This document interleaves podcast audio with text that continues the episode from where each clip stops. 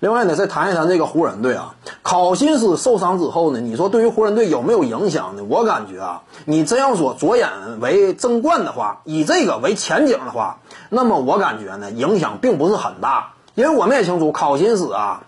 他一方面呢，就算这次他不伤，但是考虑到他此前的伤病历史，我们清楚之前他遭遇过跟腱断裂的伤势，并且呢，在勇士队那个时期季后赛当中，他大腿又出问题了。考虑到他之前的伤病隐患，以及呢，他这样一种吨位和体重，呃，因为我们清楚啊，考辛斯他为什么遭遇跟腱断裂的重伤呢？很大程度就在于他的吨位实在太大了。年轻那会儿呢，我要是没记错啊，他的最大体重应该达到了一百四十公斤。要知道啊，奥尼尔他体重最高的时候应该也就是一百四十七公斤，两者之间就差了十四斤。你别忘了，考辛斯那可是比奥尼尔矬了半头的，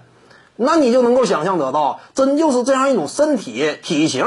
那考辛斯跟奥尼尔是一个等级的，赛场之上他那样一种打法，那可以说对身体的消耗是很大的。因此呢，这次不伤，估计啊他能够健康打完湖人队新赛季的可能性也是非常低的。季后赛当中能不能呃贡献自己的力量，那都上值得商榷。毕竟你身体要不好的话，你也贡献不了力量嘛。而且就算他能够上场，我们清楚啊，之前他在勇士队那样一种经历，能够看到以争冠为目标的话，在最顶尖的舞台，考辛斯是很难发挥价值与作用的。赛场之上，他这样一种缓慢的脚步，呃，考虑到面对最顶尖的对手的情况之下，对方往往拥有顶尖核心持球人，这会儿挡拆就打死你了，在赛场之上很难立足的，这就是考辛斯嘛。因此呢，就算他不受伤，他在湖人队的争冠这个目标为前提之下呢，他都是很难发挥实质性的作用的。他的存在主要就是什么呢？能够让湖人队在常规赛阶段，其他的那些核心主力，比如说勒布朗詹姆斯、安东尼戴维斯啊，有更多的休息时间，仅此而已了。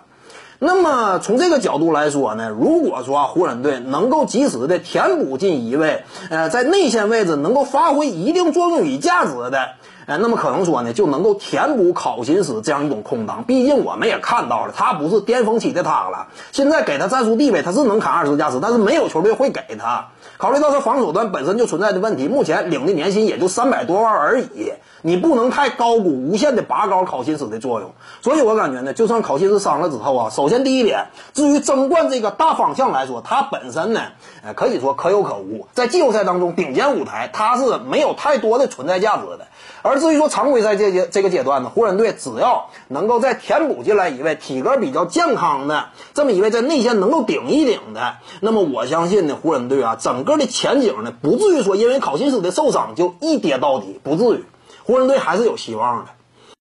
各位观众要是有兴趣呢，可以搜索徐静宇微信公众号，咱们一块儿聊体育，中南体育独到见解就是语说体育，欢迎各位光临指导。